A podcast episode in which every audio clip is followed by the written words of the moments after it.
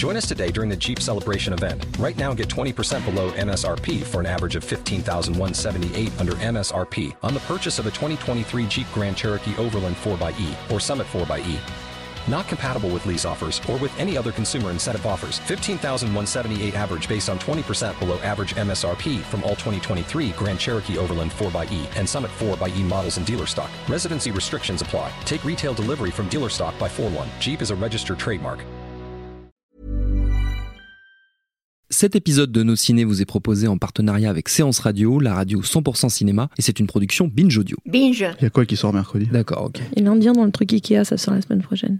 C'est quoi ça? Ouais, le fakir de machin, le fakir, le là. best-seller. Mais c'est quoi? C'est un, un best-seller. C'est juste que c'est un best-seller. Il y a marqué Ikea sur le, sur le bouquin. C'est l'extraordinaire histoire de Du fakir du enfermé dans une de- commode Ouais, Ikea. ça. vu Ah, le film est. est- J'ai jamais entendu parler de ce truc, je devais être en train de jouer à un jeu vidéo. Bonjour. C'est moi Orson Welles. J'aime pas trop les voleurs et les fils de pute.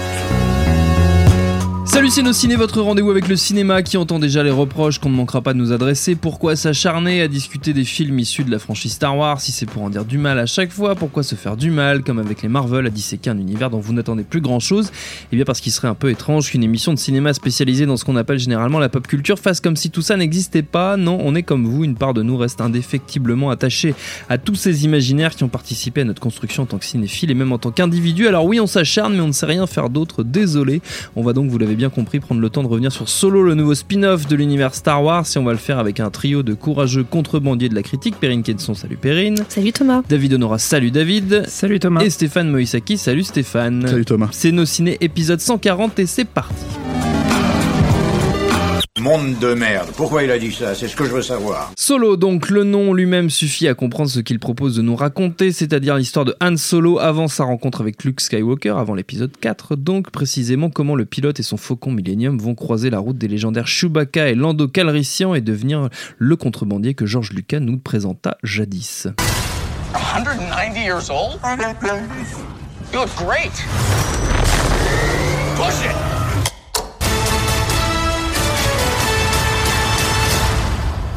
Derrière la caméra, c'est Ron Howard, réalisateur d'Apollo 13, d'un homme d'exception de la trilogie Da Vinci Code. Voilà, voilà. Au casting, on trouve Alden Ehrenreich dans le rôle titre. On l'avait découvert chez Coppola notamment. À ses côtés, Donald Glover en Lando Calrissian, Emilia Clarke, Woody Harrelson, Warwick Davis. Le costume de Chewie étant endossé par le basketteur finlandais Jonas Suotomo. Je crois que c'est comme ça qu'on dit. Votre avis sur ce solo, chers amis? Qui veut commencer? Perrine est à 1m50 du micro, donc ce sera pas elle. Tiens, Stéphane, t'es en face de moi. Ouais, que dire euh, Ah bah, je ne sais pas. Que dire sur, ce, sur cette merveille euh, euh, Comment dire ce, ce, Je ce- ce ce film de Maverick tu vois, euh, de, de, de, de, de contrebandier du cinéma, tu vois, qui, qui, qui, qui est venu euh, terminer le travail des autres, quoi. Écoute, euh, moi, euh, à ma grande surprise, parce que, on, on- on- parce que comme je t'écoutais pas, je sais pas sûr que t'aies parlé du fait qu'il y a quand même des gros gros problèmes de, de, de tournage sur le. C'est sympa de Comme je d'apprendre que tu t'écoutais m'écoutais pas, mais- Ouais, parce que La bonne peu- ambiance. Et- Il fait 45 degrés, on s'envoie des scuds, c'est dégueulasse. Ah mais c'est honnête. C'est vrai que c'est honnête. Euh, non, je n'ai pas parlé de, Voilà, et, de la et bah, production en du fait, film qui a été à ma grande surprise, c'est pas. dont nous avons parlé dans un Ciné Club euh, il y a quelques temps déjà. Que tu peux Euh, rappeler un petit peu. Enfin, le...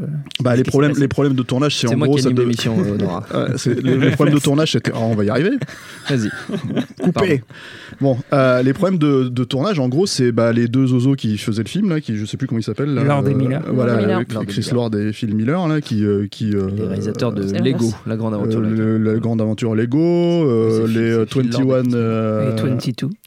J'ai pas dit ça Non, t'as dit l'inverse, mais c'est pas grave. C'est pas grave, Lord fout. Miller, c'est pas grave. Lord et De toute Miller, donc. c'est Lord et Miller, c'est Vous êtes très dissipé aujourd'hui. Ouais, et euh, qui ont essayé de. Enfin, qui avaient fait euh, 21 Jump Street, 22 Jump Street, euh, qui ont fait une espèce de sitcom complètement. Enfin, c'est des, c'est des mecs en fait qui ont des espèces d'high concept comme ça, un peu, un peu, euh, moi je trouve un peu foireux. Il y avait ce sitcom où, euh, où euh, comment dire. Euh, c'est un sitcom de base et en fait la nana elle est mariée avec euh, Musclor quoi des, des maîtres de l'univers. En gros c'était le truc euh, voilà. Et, il est en dessin tu vois. Et c'est genre de truc en fait quand je vois ça je me dis mais ça marche comment? Tu Oui. vois? Donc euh, pourquoi on va chercher ces gens là pour faire ces films-là, puisque apparemment, si tu veux, on veut plus d'eux à la fin. C'est quand même assez, c'est quand même assez évident euh, vu le fonctionnement de Lucas, Lucasfilm, pardon. Euh, donc voilà, euh, c'était des gens qui apparemment jouaient sur la logique d'improvisation dans laquelle ils sont assez, Mm. assez friands, qui déviaient du script du coup écrit par par Casdan père et fils. C'est ça, c'est Casdan? C'est, Oui. les deux. hein. Oui, oui. ouais. Non, non, mais parce qu'en fait, je, je m'y perds moi dans On tous s'y ces perd, films qui, euh, euh, oui, qui, euh, qui se ressemblent tous quoi. Et euh, et, euh, et voilà, en fait, le truc c'est que ils étaient euh, ils étaient euh, ils étaient en plein dans le trip d'improvisation et en gros, euh, à peu près au bout de six mois de tournage. Ils se sont fait lourder à, une- à un mois de la quille. Quoi. C'est, quand même, euh, enfin, tu te dis, c'est quand même assez hallucinant en fait qu'on en arrive là. Mm. Moi, j'ose même pas imaginer combien le film a coûté parce qu'il a fallu apparemment, si j'ai bien compris, shoot- re-shooter 70 à 80% du film. Euh, et euh, pour en faire un film finalement extrêmement normal, quoi, extrêmement basique. Euh, à, un point, je trouve en fait que c'en est presque surprenant au début. C'est-à-dire que moi, j'étais en train de dire, tiens, ça commence, ça commence à peu près normalement. J'ai même pas l'impression. C'est-à-dire qu'en fait, ils ont tellement réfréné, j'ai l'impression, la, la, vanne à tout prix, qu'au début, t'en as les mecs, ils ils se limitent à raconter un récit, quoi. Et je me suis dit, ah, ah, tiens, bon. Puis au bout de 20 minutes, en fait, quand j'ai compris que. C'est-à-dire, moi, j'ai décroché à peu près au moment. euh, donc, c'est comme- enfin, même pas un quart d'heure, je pense. J'ai décroché au moment où le mec, il dit, bon, on va t'appeler Han Solo parce que t'es tout seul. tu vois? Et là, les mecs, ils t'expliquent littéralement la- la- le, le- comment- nom. le- comme le nom Ouais. du personnage, en fait, tel que tu le connais depuis 40 ans. Et tu te dis, ah d'accord, ça va être ça le film, ça va être, on va, on va tout surligner, on va Mm. tout expliquer comment il rencontre euh, euh, Chewbacca. Donc, alors, t'as une scène où il rencontre Chewbacca. Et la scène, elle est à chier, tu vois, parce que c'est un truc. ah, moi, je trouve que c'est une scène. Je trouve que c'est déjà, c'est pas une bonne idée, je trouve. Euh, et en plus, en fait, c'est forcer la connivence du truc, parce que toi, t'es au courant de leur connivence, t'es au courant Mm. de leur fonctionnement, puisque t'as vu la trilogie originale. Euh, tu sais que c'est les meilleurs amis. Et euh, là, en fait, si tu veux, ils deviennent les meilleurs amis comment? Comme ça, facile. Tu vois, en se rencontrant dans une, dans une, dans une. Donc, à, à partir de ce moment-là, à quoi bon en fait jouer la rencontre? Autant dire, ils se connaissent depuis toujours quelque part, si tu veux. Mm. Pareil avec. Euh, Pareil avec cette histoire d'amour euh, un peu étrange en fait qu'il a avec cette cette euh, qui est- cette fille qui je me rappelle plus comment elle s'appelle dans le film mais qui est interprétée Kira, Kira, ouais. qui est interprétée par Emilia Clarke quoi Mm. qui est euh, comment dire euh, étonnante parce que c'est en fait tous ces persos qu'il re- retrouve en fait dans le film euh, Lando euh, euh, c'est des persos en fait qui vont définir la personnalité d'Han Solo. Sauf que quand tu joues une préquelle comme ça, c'est très compliqué pour moi, je pense, de jouer ça parce que en fait, ce n'est qu'un euh, comment dire euh, format en fait narratif pour te dire, vous voyez, nous aussi on connaît le, Han Solo de l'époque, donc en fait on vous explique comment il est devenu euh, le, Han Solo euh, que vous connaissez dans notre film. Sauf que il s'est fait euh, trahir par telle personne, il s'est fait le machin lui a dit tu fais ça, etc. L'autre lui a dit t'es trop gentil, l'autre il dit non je suis pas gentil. Enfin bref, t'as tout un tas de trucs comme ça où ils définissent le soi-disant le perso tel que t'es censé le connaître. Euh, et, euh, et pour moi, en fait, c'est même pas que ça marche. Ça déjà, ça marche pas, je trouve, en termes de démystification. C'est-à-dire que en gros, je n'ai pas d'intérêt. À, moi, je sais qu'il y a Han Solo. J'ai pas besoin qu'on m'explique comment il est devenu Han Solo. Mm. Euh, surtout qu'en plus, c'est pas bien fait. C'est-à-dire dans le sens où tu te poses vraiment la question. C'est-à-dire que tout le monde lui dit Anne, t'es trop gentil pour pour être un contrebandier. Il fait si si, je, suis- je suis méchant moi quand même, tu vois, etc. etc. et effectivement, il passe son temps à se faire blouser par tout le monde, mais littéralement blouser par tout le monde. C'est pas le mec qui blouse tout le monde, c'est littéralement l'inverse. Et euh, t'as après ce truc de fan à la fin, si tu veux, pour les fans, genre Han Shot First, tu vois, mais qui tombe comme un cheveu sur la soupe, quoi. Le, tout le parcours d'Han Solo, moi ce qui me pose problème en fait avec ça, c'est recréer un parcours d'Han Solo, alors qu'en fait il y a un parcours d'Han Solo dans la trilogie originale, alors qui a été un peu euh, biaisé par, euh, par, euh, par le retour du Jedi. On sait que Han Solo, enfin euh, Harrison Ford voulait mourir euh, Mm. et pour offrir une, une- comment dire une une vraie quête de rédemption à son personnage qui était un personnage qui s'en, qui s'en foutait complètement en fait Oui. d'être dans dans, la, le- dans comment dire dans, cet univers où l'empire ouais, euh, l'empire euh, ouais. avait une main mise et qui en fait à la fin le fait de mourir c'était une rédemption parce que d'un seul coup il, se joignait à la bonne cause quoi. Mm. Là le truc c'est que tout le principe du film entier là c'est qu'il se joint quand même à la bonne cause. Mais en fait à la fin quand tu lui dis tu t'es joint à la bonne cause il fait oh non non non euh, si, si vous voulez en fait j'ai fait ça euh, whatever tu vois. Et alors ça c'est le- ça c'est les premiers trucs en fait de premier problème d'écriture pour moi assez majeur. Et alors le deuxième gros souci, c'est que moi j'avais vraiment l'impression de voir. Tu, tu, tu- tu connais les Muppet Babies euh Oui. Bah, J'ai vraiment l'impression de voir ça quoi. Ah. C'est-à-dire il va voir bébé Han Solo quoi. C'est-à-dire vraiment, euh, j'avais l'impression de voir que des adolescents de 17 ans. Euh, euh, jouer, euh, essayer de jouer des adultes. Ce qui est étonnant parce que les acteurs sont tous 30 balais, quoi, enfin, en gros. Euh, lui, enfin, ça c'est le premier truc. Et le deuxième truc, c'est que enfin, je, je vais peut-être me contredire là-dedans, mais j'avais littéralement pas l'impression de voir le Han Solo que je connais du tout. C'est-à-dire que pour Mm. moi, j'ai, l'impression de voir un autre perso qui s'appelle Han Solo, qui est habillé comme Han Solo, et qui, enfin voilà quoi. Et du coup, du coup, ce qui est pour moi problématique là-dedans. Alors je pense que le choix de l'acteur principal est, vraiment problématique aussi. C'est-à-dire que euh, moi je l'ai pas vu. C'est dans quoi t'as dit dans Coppola euh, Oui, dans Ouais, Tétro. Dans Tétro notamment. J'ai pas vu Tétro. Et Et dans le film des Ah, frères Cohen. Avec Alors César, voilà. ouais. Alors moi, j'ai, j'ai- Voilà. quand j'avais vu dans El César, je m'étais dit ah il est pas mal et tout dans ce rôle d'acteur qui joue mal. tu vois. Et, et en fait, je me suis- quand je me suis, quand j'ai vu ce rôle, je me suis dit ah en fait. Il joue vraiment mal en fait. C'est ça c'est du psycho-casting en fait le, le, le casting de, de, de- d'Ave César quoi. Donc euh, donc voilà, elle, elle aussi, elle est, enfin bon, ça on le savait. À part Game of Thrones, elle est quand même pas terrible, Emilia Clarke quoi. Euh, en plus, il- un peu comme euh, parce que elle est connue pour ça à travers Game of Thrones en fait, Oui. un personnage de badass, tu vois. Euh, bon, dans Game of Thrones, c'est une reine, euh, elle a pas besoin de se battre, elle a pas besoin de démontrer ça, c'est une question de pouvoir, tu vois. Donc très bien, Euh, donc ça marche, tu vois. Quand tu la vois jouer Sarah Connor ou une pétroleuse là-dedans, tu te dis, euh, bah alors les mecs, il faut peut-être, euh, faut peut-être lui filer un peu, euh, je sais pas, euh, un, entraînement, quelque chose, parce que là, en fait, on a, on a l'impression qu'elle sait pas se battre, on a l'impression qu'elle sait pas, et du coup, en fait, ça casse complètement le perso, quoi. Donc voilà. Donc, euh, que dire d'autre Euh, Je. Je pense que c'est un film qui se délite aussi pas mal. Je pense qu'il y a des gros gros problèmes de rythme. Mhm. Euh, mais bon, enfin ça, j'ai tendance, pour le coup, j'ai tendance à les mettre sur Ron Howard en fait parce que parce que c'est quand même un réalisateur assez euh, assez plan-plan. Euh, C'est bien plus soigné que les pires films que Ron Howard a pu faire, hein, les trucs genre Da Vinci Code euh, qui sont des hontes euh, honte, euh, honte absolue. C'est là où je trouve que les problèmes de production se sentent pas forcément euh, euh, dans la facture finale, Oui. mais plus dans le ton en fait euh, Mm. que- qu'ils ont cherché à adopter. Où à un moment donné, quoi qu'il arrive, passer les 20 premières minutes, il fallait absolument raccrocher les wagons avec, avec toute la saga Star Wars parce que tu comprends. euh, sinon, on est paumé, quoi. On connaît pas, on les a pas vus les originaux. tu vois. Donc euh, voilà. Perrine. Euh, je suis assez d'accord euh, avec ce que vient de dire euh, Stéphane sur le, sur le, le choix de Ron Howard. Enfin, moi, je trouve que c'est pas un choix euh, d'aller chercher Miller et euh, Miller, c'est mélange maintenant. Lord et Miller. En fait, on saura jamais comment oui. il s'appelle pour de vrai. C'est tout leur but, je crois. D'aller chercher Lord et Miller. Moi, j'ai trouvé au départ que c'était une idée de génie parce que je suis, je suis très très cliente euh, de leur cinéma, que ce soit Tempête de boulettes géantes, que ce soit La Grande Aventure Lego ou les, les deux euh, Jump Street. Je trouve que ça, ça me fait vraiment vraiment marrer. Ils ont une liberté, ils ont un côté méta, ils ont un côté un petit peu foutraque et j'en foutre d'ailleurs qui, qui- qui, moi m'amuse euh, particulièrement. Et je me suis dit c'est bien au moins euh, au moins Disney euh, se permet de sortir un tout petit peu de son Mm. carcan. Et bon, et, et la, la- la preuve en est que pas du tout. euh, Disney en est incapable et va chercher euh, Dr Pepper, euh, qui est, euh, qui est euh, Dr Pepper. Ouais. Dr Pepper. Ah d'accord, ok. Ouais, ouais, ça va. Ah, je me suis dit, en fait, il y a un truc, j'ai cherché le truc avec le requin. et, et- et ouais. Je me suis Non, dit, elle fait ça quand même devant David Honora. c'est moche. Non, mais voilà, Ron Howard, euh, Ron Howard qui m'avait, qui pour la dernière fois qui m'avait surpris, c'était avec Rush, où que j'ai trouvé un film vraiment extraordinaire. Et depuis, il est retourné dans quelque chose. En, en voyant le film, d'ailleurs, moment, je me suis dit genre, Oh, qu'est-ce que c'était bien Willow. Et euh, c'est tout ce que je me suis dit. D'ailleurs, Warwick Davis ne vieillit pas, je tiens à le dire. Si, Euh, il a l'air super parce qu'il y a Warwick Davis du dans le tout. film. Je sais. Il ne vieillit Ah, pas. Warwick. Oui, il l'avait annoncé. T'écoutes Ah pas. ouais, ouais, ouais. Et donc, Ah oui, c'est euh, vrai.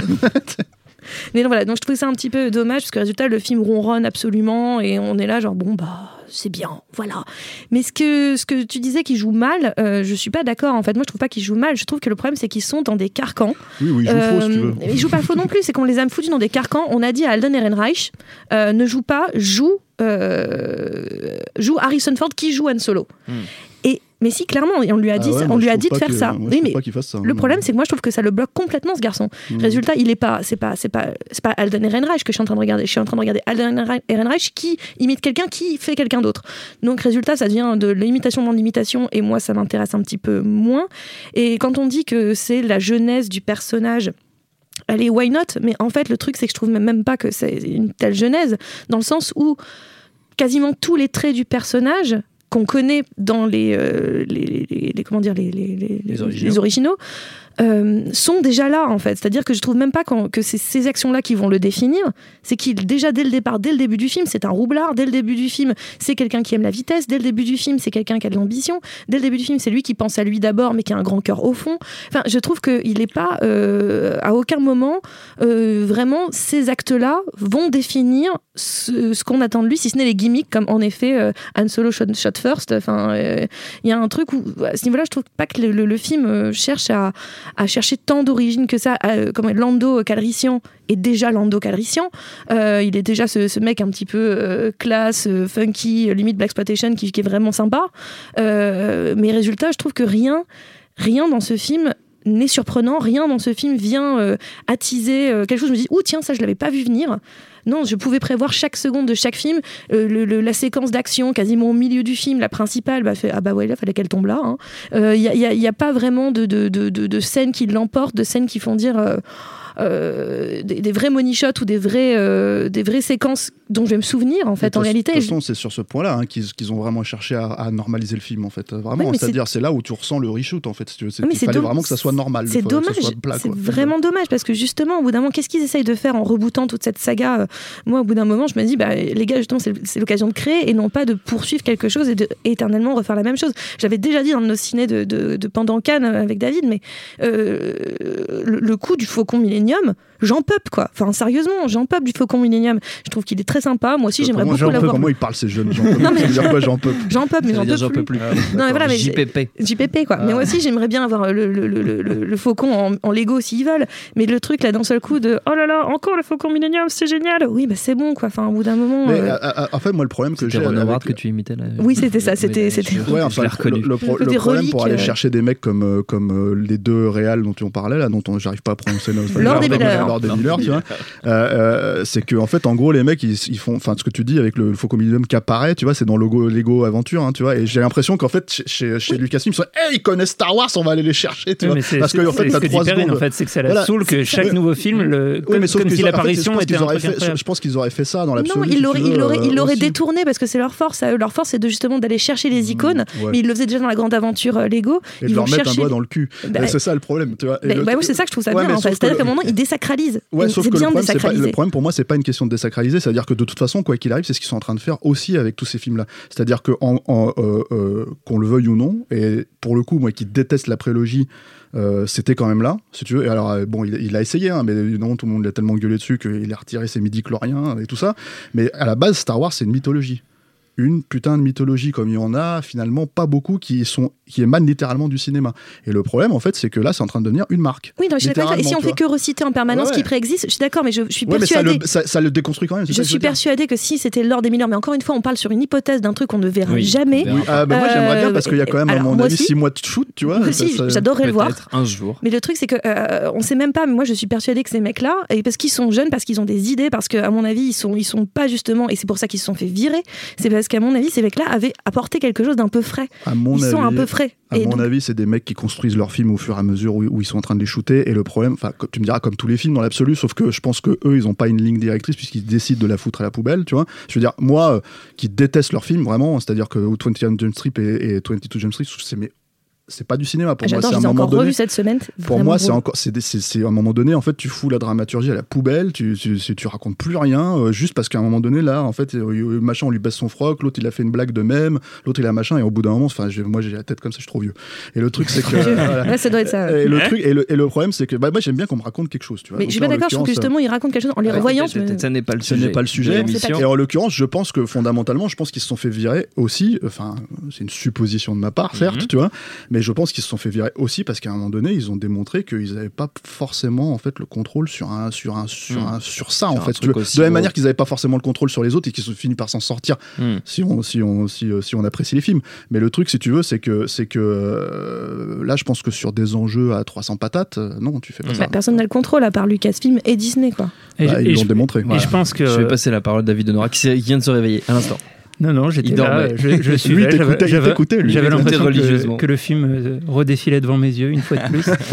Euh, non, bah, je- en fait, je pense, euh, et je, je rejoins complètement Perrine sur cette histoire de, euh, de, de, de Faucon Millennium et compagnie. En fait, tous les, tous les artefacts de, de, Star Wars euh, qui, euh, qui sont euh, surimposés à chaque nouveau film. Et comme disait Stéphane, en fait, la mythologie devient une marque. Et je pense que ça fait partie des guidelines imposés aux réalisateurs de dire bah, il faut absolument que tu fasses un, un plan épique avec le, le, le Faucon Millennium parce que, bordel, c'est notre meilleure vente en jouets en, tout- sous, sous toutes ses formes.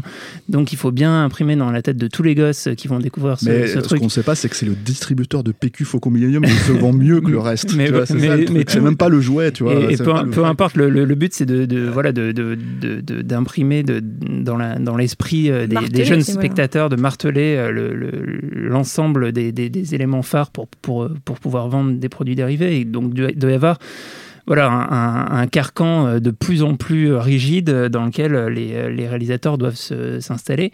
Et, c'est très compliqué. Après, moi, alors je, voudrais qu'on parle d'un truc, et d'a- et d'ailleurs, c'est. c'est, c'est- c'est- ça, ça- ça me permet de, de- de revenir sur un truc que j'avais dit dans, le, dans la spéciale Alien, où j'avais dit que j'avais un peu de mal avec le premier euh, Alien parce que je trouvais que, que l'image était trop sombre. Moi qui suis un peu daltonien Oui. et, et du mal à voir le film, mais alors là, je m'y Ah ouais, pas ouais. à mort parce que un, un film vraiment sous-exposé, pour, pour moi, c'est un cauchemar en fait. C'est-à-dire que. Ben, J'ai lu ces je- retours-là de Cannes en fait, mais moi je l'ai Alors, vu à tu Paris. l'as- tu l'as vu à Paris, t'as pas eu ce euh, problème C'est effectivement euh, sous-exposé par un, par un film Ah, mais euh, moi, pour actuel, moi, mais c'est pas, pas, enfin ça va. c'est- Non, je suis d'accord avec David, moi je voyais rien. Alors là, ça serait intéressant Alors, je ne vais pas aller le revoir à Paris pour, pour, pour faire, les- pour faire le, constat, mais si, vous pouvez faire des petits commentaires, euh, Ah. donnez vos retours euh, sur Facebook ou sur SoundCloud où vous voulez pour nous, pour nous dire ce que vous avez pensé du film. Alors, moi, vraiment, j'ai vu un film Après, très très sous-exposé. c'est peut-être Team Lunettes, hein, parce que toi et moi on a des lunettes, alors peut-être qu'on n'y voit que dalle. Mais, Bah, euh, mais dalle, clairement, mais alors, c'est- et en clairement plus, moi j'étais très sous-axe aussi. Non, mais Surtout- il est possible qu'il soit sous-exposé aussi dans la, dans la, dans la, à Cannes en fait, dans la, dans la salle. Quoi. Alors, c'est peut-être des, des histoires de réglage. Alors, surtout que le film a été vendu, euh, toute, toute la campagne euh, promo, justement, euh, les affiches, etc., vendent un truc presque, euh, presque un western technicolor. Quoi. Il y a un truc que,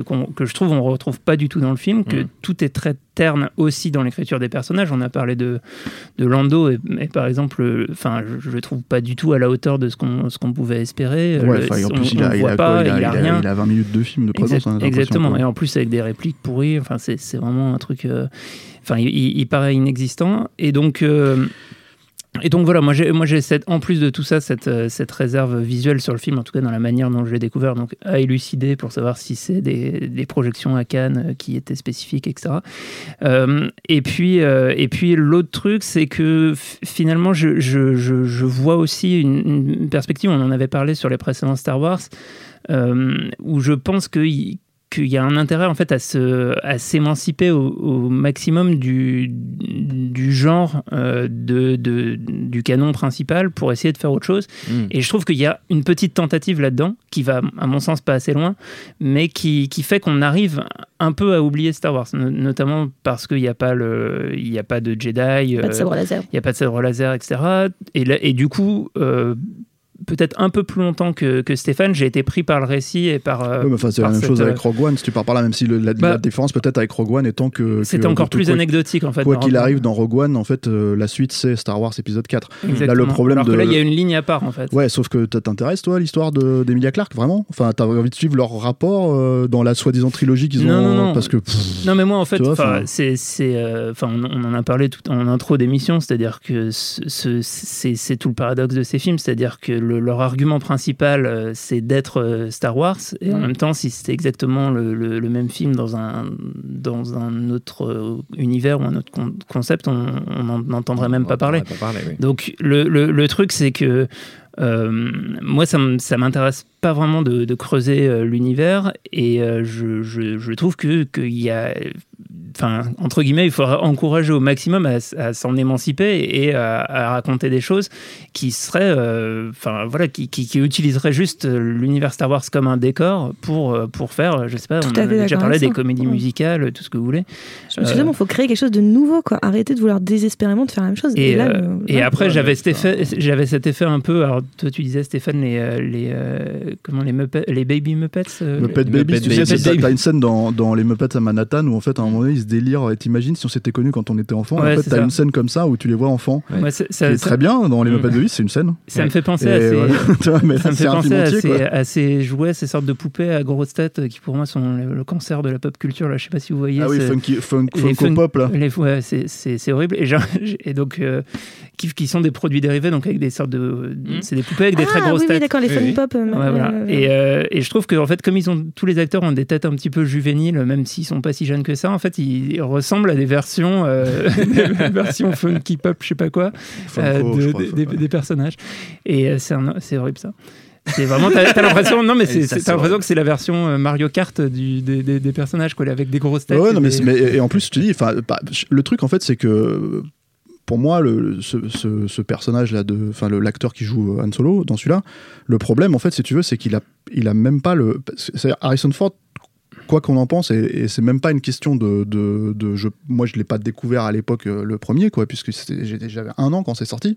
Mais le truc c'est que euh, j'ai vu le Retour de Jedi pour le coup en salle, et malgré ça, en fait, si tu veux, euh, sans avoir vu les premiers, les deux premiers avant, et, et c'est un mec qui ressort littéralement, c'est-à-dire tu peux, il bouffe l'écran ce mec-là, Harrison Ford à la base, tu vois, en plus à l'époque. Bah, surtout, et même dans le casting Voilà, du film et, de et je, l'époque. et je pense qu'il du bouffait clairement l'écran, si tu veux, euh, quand, quand, tu, tu- quand tu découvrais Star Wars la première fois. Là, le problème de celui-là, c'est que tu as l'impression qu'en fait, euh, je sais même pas si c'est une question d'avoir le poids sur les épaules, quoi. Bah, c'est si, qu'en fait, on lui demande d'aller dans des chaussures qui sont quand même mais- vachement grandes. Enfin, c'est quand même je pas suis d'accord, mais le problème, en fait, si tu veux, c'est qu'il a quand même, euh, il a quand même, il s'impose pas, quoi, tu vois. Mais encore une fois, je- moi j'insiste sur cette histoire de carcan. Le type, on lui donne aucune liberté de jeu. Il ne peut pas. Ouais, mais moi, jouer. je te parle de charisme. Oui, mais moi je parle pas de charisme. Moi je, trouve, moi je le trouve charismatique ce garçon. Mm. C'est pas la question. C'est juste que je trouve que là on lui, on, lui, on lui demande même pas de jouer, on lui demande de copier. Donc c'est pas si intéressant. Ça que pour- plus pour ou le moins coup, le euh, concept du film. Et pour le coup, euh, Donald Glover a beaucoup de charisme et il, il- il- il ne s'en sert pas. Quoi. Oui, mais Donald Glover, on le, on- on le connaît pourquoi? C'est-à-dire qu'en gros, si tu, on le connaît parce que c'est un type en fait qui fait ses trucs à lui. Que tu le veuilles ou non, en fait, on l'a découvert dans Community, on l'a découvert en rappeur. Tu vois, c'est ses trucs à lui. Je veux dire, pourquoi est-ce que, comment dire, euh, pourquoi est-ce qu'en fait on, on- on l'aime à ces moments-là quand il est, un, il a sa- parce est libre de- de voilà, faire ce qu'il il est libre de faire ce qu'il veut. Et voilà. Non, non, mais euh, Bah, vous, vous, juste, vous donnez de, l'eau à mon moulin. Enfin, c'est exactement ça. Et c'est juste. on ajoute de l'eau au moulin. De l'eau à mon. Et je reviens juste une dernière chose sur la, sur la scène. Tu parlais de la Allez. rencontre de, de, de, de Han Solo et de Chewbacca. Bah, moi, je trouve vraiment c'est l'une des scènes les plus réussies du film. Euh, J'aime beaucoup cette idée qu'ils se rencontrent dans l'adversité, euh, qu'à un moment donné, voilà, ils sont opposés l'un à l'autre et que c'est parce qu'ils doivent se sortir tous les deux d'une galère euh, monstrueuse qui les a obligés à être opposés qu'ils vont s'unir. Je trouve pas qu'ils deviennent amis du jour au lendemain. Mais ça, c'est l'idée de la scène. Pour moi, l'exécution de la scène, si tu veux, c'est euh, les mecs, Ça en fait, ils ont fonctionne. fait ça et l'autre, il fait on fait ça. Tu vois? Et d'un seul coup, en plus, il y a machin qui se met, à- enfin, Han Solo qui se met à parler en Wookie. Et j'étais là, genre, hein? Tu vois, parce que je sais qu'il comprend, tu vois. Mm. Mais j'ai pas le souvenir, en fait, qu'il parle Wookie dans, dans, dans, dans Ah la trilogie il originale. Donc- et donc là, il parle Wookie. Mais Si tu veux, c'est- ce qui est quand même un possible- truc où tu te dis, mais comment est-ce que ça marche, en fait, dans votre tête? C'est possible parce que quand j'étais jeune, je parlais mieux espagnol que maintenant. Non, mais. Il a perdu son Wookie.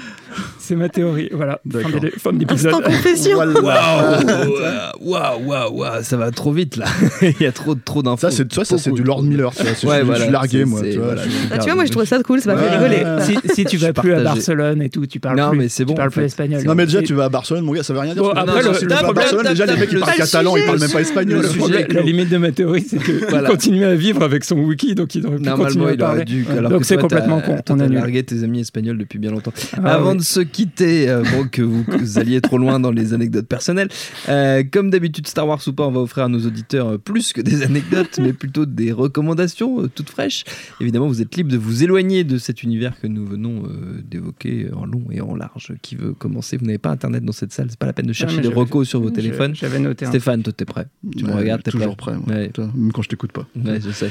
Tu poursuis ta grande œuvre ou pas? Bah évidemment, mais Ah, moi mais j'ai ça fini jusqu'à la fin de saison. hein. Ah oui, c'est ça vois, voilà. ouais. Alors le problème c'est que j'ai un peu épuisé tous les. Euh, j'ai l'impression que j'ai épuisé tous les Clint, euh, euh, comment dire, spatiaux. Enfin, tu vois. Peu déjà dit un peu Space SF. Cowboy Ouais, Ouais, j'ai ouais, déjà dit, ouais. fait, ouais. Donc là, ça aurait été parfait. ça donc là, c'est un peu un guys in the mission movie, tu vois. Ok, Ouais. donc on y va, tu vois, on a une mission à faire et tout ça, etc., etc. Donc je vais, je vais suggérer euh, les, quand les aigles attaquent, Ah, qui est bah quand oui, même un sûr. super film de commando. Où euh, Clint Eastwood et euh, comme je ne regarde que Clint Eastwood en général donc j'oublie les autres acteurs mais c'était euh, c'est un grand acteur en plus merde Richard Burton pardon voilà euh, euh, en- infiltre un château nazi Mm. et bousille tous ces putins de nazis Ouais. avec euh, je crois il y a 80 nazis qui crèvent 85 nazis un truc comme ça c'est magnifique Non, c'est voilà. vrai que c'est bien. Ouais. j'aurais bien aimé qu'il y ait plus de nazis qui meurent dans, dans Solo Dans Solo, Mais- ouais. ça aurait pu, ils auraient pu reprendre. en fait, j'aurais la- bien sur Solo, ils auraient dû mettre Solo et ils expliquent après pourquoi le film s'appelle Solo en dessous, tu vois, comme euh, comme euh, voilà aussi, c'est ça que tu vois, histoire d'y aller, tu vois. Non, non, mais euh, quand les aigles attaquent, euh, euh, voilà, vénère. Ouais. Clint qui, qui défonce des, des à la- aux machine gun et tout. c'est- Non, ça, C'est ça- magnifique. Ça vaut le coup, je, je soutiens. Je soutiens. Allez, c'est Perrine. Ouais, je l'ai mentionné un peu plus tôt, mais c'est parce que c'est pour me rappeler, euh, moi, quelque chose j'aime bien de, de Ron Howard, euh, à l'époque où, où j'avais- où il n'y avait pas encore eu Da Vinci Code, il n'y avait pas encore eu tout ça, j'avais encore beaucoup de respect pour ce monsieur. Euh, c'est Willow, que moi j'aime j'aime vraiment, vraiment, vraiment beaucoup. Là, on est aussi dans cette. bon, là, Star Wars, enfin, Solo, c'est vraiment quelque chose qui est plus dans l'ordre du, du film de, de- de braquage et de, western, donc c'est pas du tout le cas de, de Willow, hein, soyons on bien clairs. on peut pas dire. On peut pas dire, même Ça- si bon. mais en même temps, ça manque de nains dans Solo. hein. ça, ça manque de. euh, Il y en a, Bah, il y a Warwick Davis. pas beaucoup, Et euh, donc, euh, mais ce que je veux dire, c'est que voilà, il y avait quand même dans dans dans, dans ce film-là de la fantaisie, il y avait de il y avait de, de l'énergie, il y avait de la création. Euh, ça a un peu vieilli quand on le regarde maintenant, mais bon, moi je trouve que ça reste toujours très très euh, très très magique. Et c'est bien ce que je reproche à Solo, c'est juste euh, même si en effet l'univers n'est pas magique en soi, euh, il manque de merveilleux. Et, euh, et c'est ce que je reprochais aussi à Rogue One, c'est de manquer à un moment donné de merveilleux là où Star Wars il y a du merveilleux.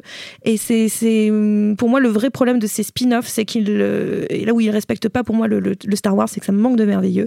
Et alors je- j'encourage vraiment à revoir euh, Willow à, à ce niveau-là pour euh, pour la dose de merveilleux. Je l'aurais dit sept fois.